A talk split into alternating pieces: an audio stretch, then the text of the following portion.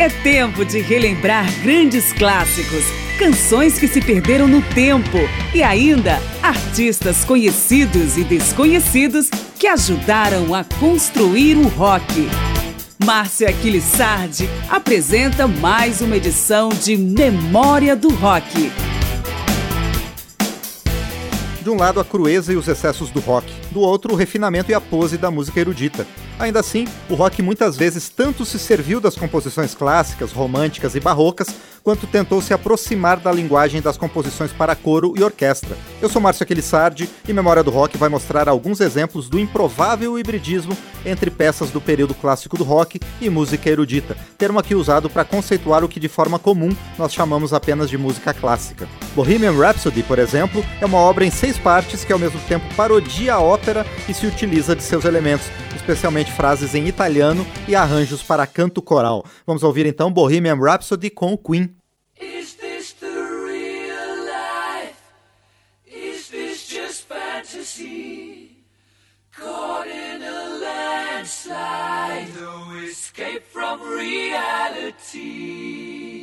Open your eyes, look up to the skies and see.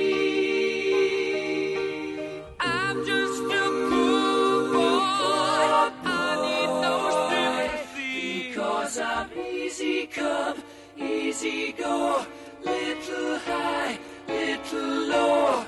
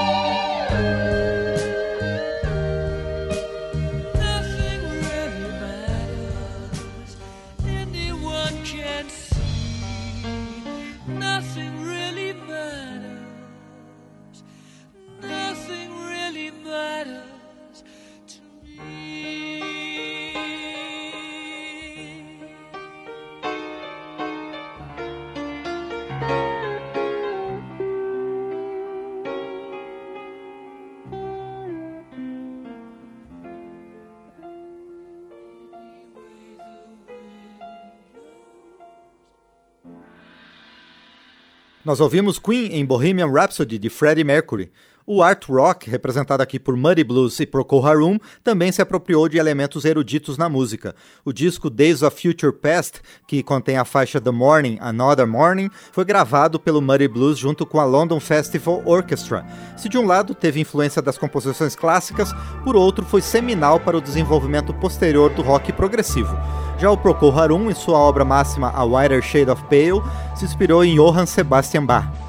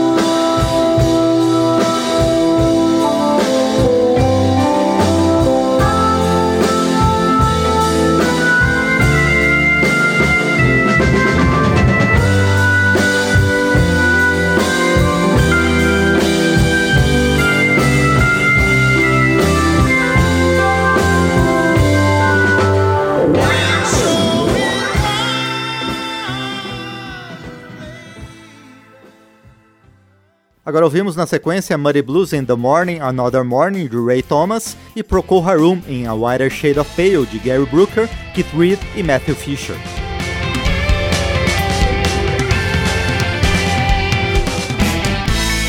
O período clássico do rock está de volta em Memória do Rock. A inspiração da música erudita sobre o rock é tema de duas edições em sequência de Memória do Rock. Nesta primeira, estamos trazendo nomes como os Beatles. John Lennon teve a ideia de tocar a Moonlight Sonata de Beethoven ao contrário, e a partir daí criou a canção Because. Já Yesterday, da lavra de Paul McCartney, foi uma das primeiras canções do rock a incluir um quarteto de cordas, sendo considerado um dos pontos de partida do pop barroco.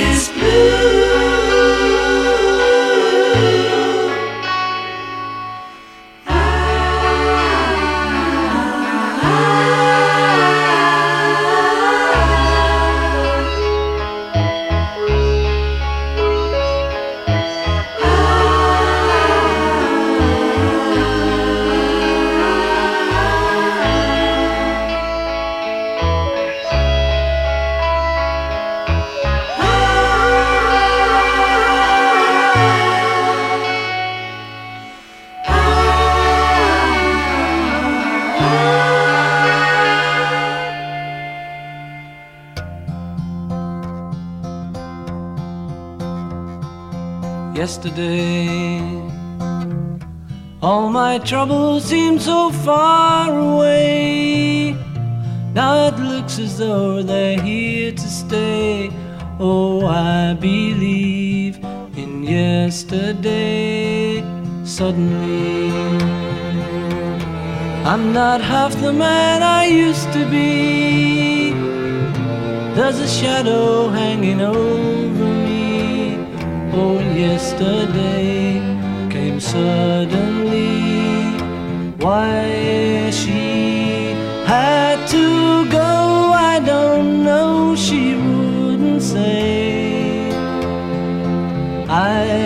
said something wrong. Now I long for yesterday.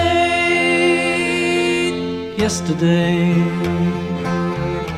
Love was such an easy game to play. I need a place to hide away. Oh, I believe in yesterday. Why she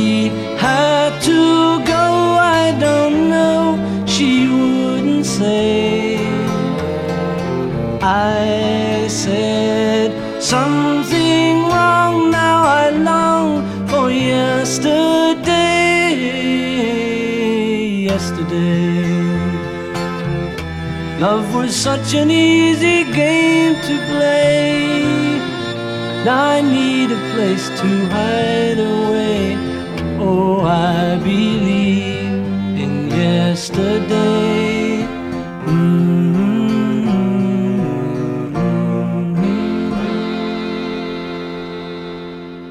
De autoria de John Lennon e Paul McCartney, nós ouvimos agora as faixas Because e Yesterday, com os Beatles.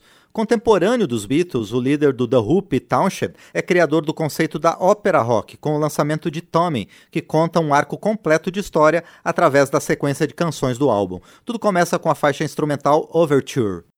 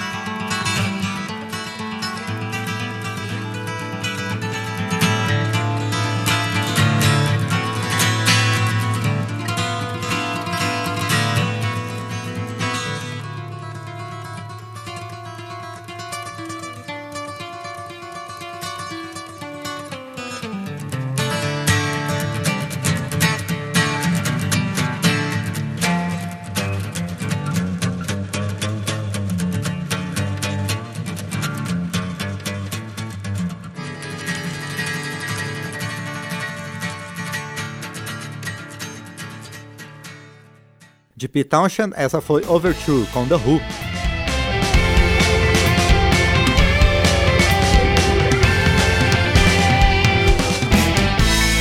O período clássico do rock está de volta em Memória do Rock.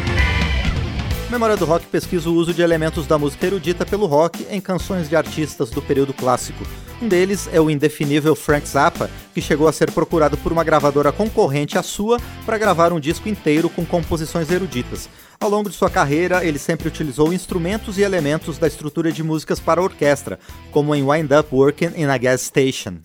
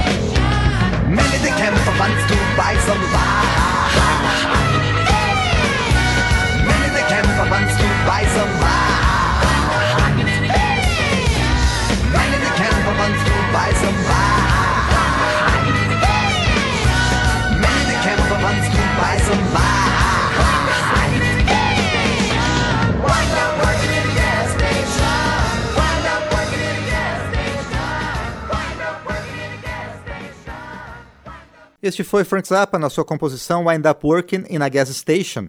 O toque sinfônico recheado de soluções atonais, ou seja, sem um tom preponderante ao longo da canção, é amplamente reconhecível nos diversos álbuns do King Crimson, um dos grupos mais inusitados do já surpreendente progressivo. Um dos grandes exemplos é a faixa 21st Century Schizoid Man, que abre o disco de estreia da banda, o aclamado In the Court of the Crimson King.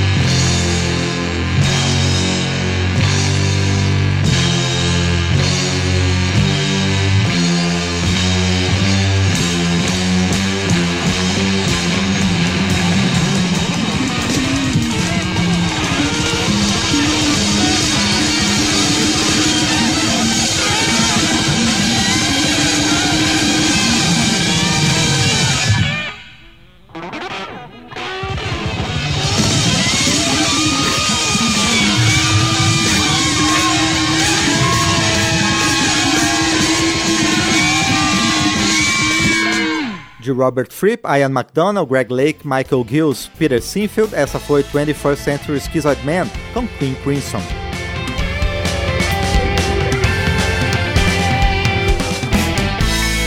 O período clássico do rock está de volta em Memória do Rock. O uso de elementos da música erudita no rock, tratado nesta e na próxima edição de Memória do Rock, nos traz agora dois dos integrantes da Santíssima Trindade do heavy metal e hard rock. Estamos então falando do Led Zeppelin, que recheou a monumental Cashmere de quase 9 minutos com cordas e metais. Vamos seguir com Deep Purple em Second Movement Andante, do álbum que o grupo gravou com a Royal Philharmonic Orchestra de Londres em 1969, uma das primeiras experiências de combinar rock e orquestras. E fechamos com Rainbow, segunda casa do guitarrista Richie Blackmore depois que ele deixou o Purple, na faixa Difficult to Cure, uma versão roqueira da Ode à Alegria de Ludwig van Beethoven.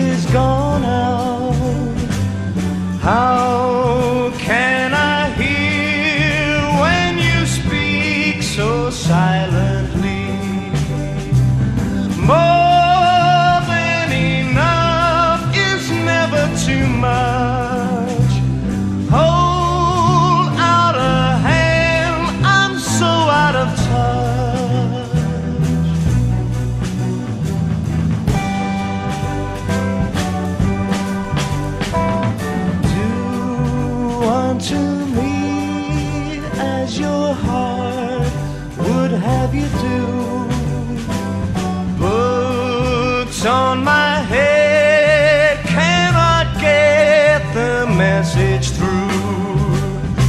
Sword in my hand can cut through the wood. Peace in my heart can soften the mood. What shall I do when they stand Look at the floor